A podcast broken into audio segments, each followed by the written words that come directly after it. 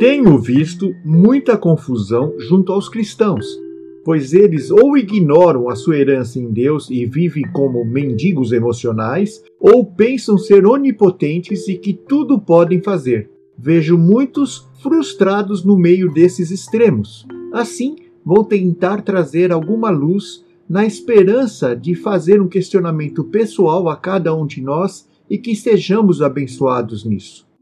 Efésios 4, 13 a 15 diz: Até que todos alcancemos a unidade da fé e do conhecimento do Filho de Deus e cheguemos à maturidade, atingindo a medida da plenitude de Cristo. O propósito é que não sejamos mais como crianças, levados de um lado para outro pelas ondas, nem jogados para cá e para lá por todo o vento de doutrina, e pela astúcia e esperteza de homens que induzem ao erro. Antes, seguindo a verdade em amor, cresçamos em tudo naquele que é a cabeça, Cristo. Se Deus nos diz para alcançar a maturidade espiritual, então isso não é algo automático, não é algo que acontece por si só quando creio e aceito Jesus como único e suficiente Salvador.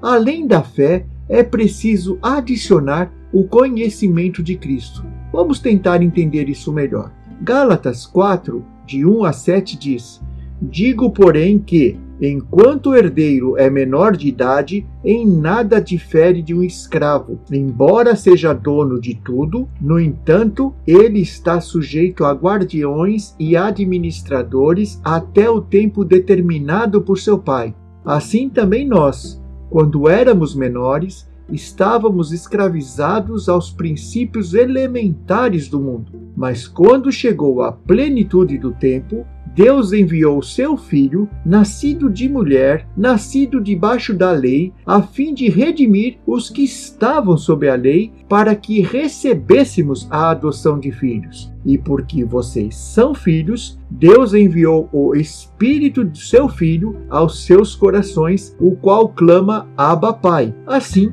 você já não é mais escravo, mas filho, e por ser filho, Deus também o tornou herdeiro. Consideremos um filho que, mesmo sendo herdeiro de grande riqueza e poder, é considerado como um escravo qualquer enquanto imaturo, e que a transição da condição de escravo da lei para a filiação de filho ocorre no tempo determinado pelo pai. Isso tem uma aplicação em nossa vida.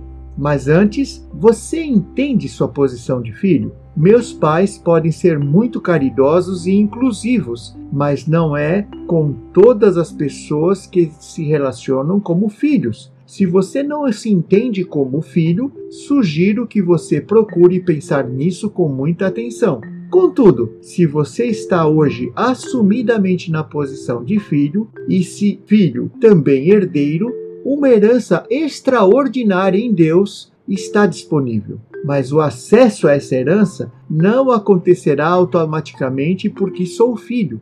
E isso não é uma simples questão de ter fé, como veremos no próximo áudio. Seja abençoado em nome de Jesus. Amém.